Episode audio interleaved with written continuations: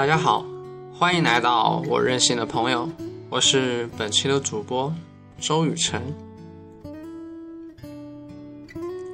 虽然我并不算喜欢“励志”这个词儿，但我并不排斥它，就好像对梦想的态度一样。原因吧，可能是我到现在为止还没有找到真正让我愿意奋斗一生的梦想，而我。也不觉得我自己是个励志的人。当然，我很渴望梦想，可是就算没有它，我想人生也还是可以过得有趣一些。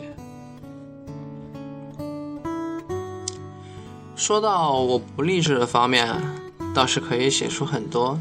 马克思考了四遍，终于过掉，几乎大学里所有的课我都翘过，原因。有时候是很懒散的，只是因为午觉在草坪上睡得太舒服，上课铃打响了，我也不想走；或者是我觉得草坪上的太阳更适合我看书。大学里的知识大部分都提不起我的兴趣，不过有一些课程我真的喜欢，我还是会在书上做满笔记，不管是老师讲的还是自己思考的。我是一个有些随性的人，这种随性让我希望可以跟着自己的心走。于是，我可以为了这点随性，再讲一件不励志的事。在如今大四的毕业前夕，只剩下论文答辩的情况下，我休学了。原因很简单，也很复杂。简单的地方在于休学的直接动机。是我在网上看到了一个骑车去罗马的活动，在我看到这个活动的第一时间，我就在思考要不要去。犹豫中报了名，决定去的心后休了学。因为和论文答辩的时间冲突，也尝试过各种是否可以协调的途径，但最终他们依旧矛盾。然后我选择了活动。当然，这个活动我还需要等待三月二十四日到二十八日之间的考核。可我在决定做它的时候，已经选择了孤注一掷。我不打算给自己留任何退路，所以休学既是无奈，也是主动选择。因为当我真的要做我自己的时候，是没有其他选择的。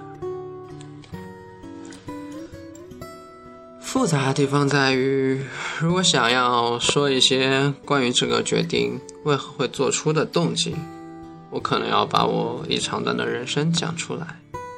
但二十一年的光阴，我记得不大清楚，也没有那么多有趣的事情可以讲。大段大段的记流水账是让人厌烦的。那我就选一些我认为可能重要的来说吧。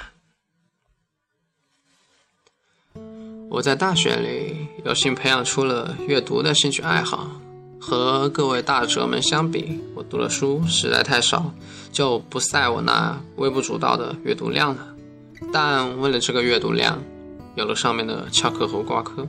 当然，你可以把它理解为我懒惰的借口，呵呵，这也确实是我在本科教育里十分懒惰的借口之一，因为这个爱好。我总算有了一些稍微系统一点的对人生的看法和感悟，也在做事情上更会紧随自己的心。我时常会想到死亡这个话题，不过这并没有让我变得悲观。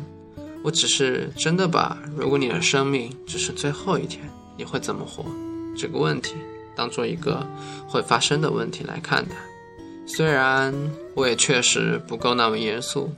我爱睡懒觉，我也刷微信微博，但是在大的什么选择上，我希望我能够过一些自己想要的，因为我怕死，怕我还没有做完那些我想做的事情就死去。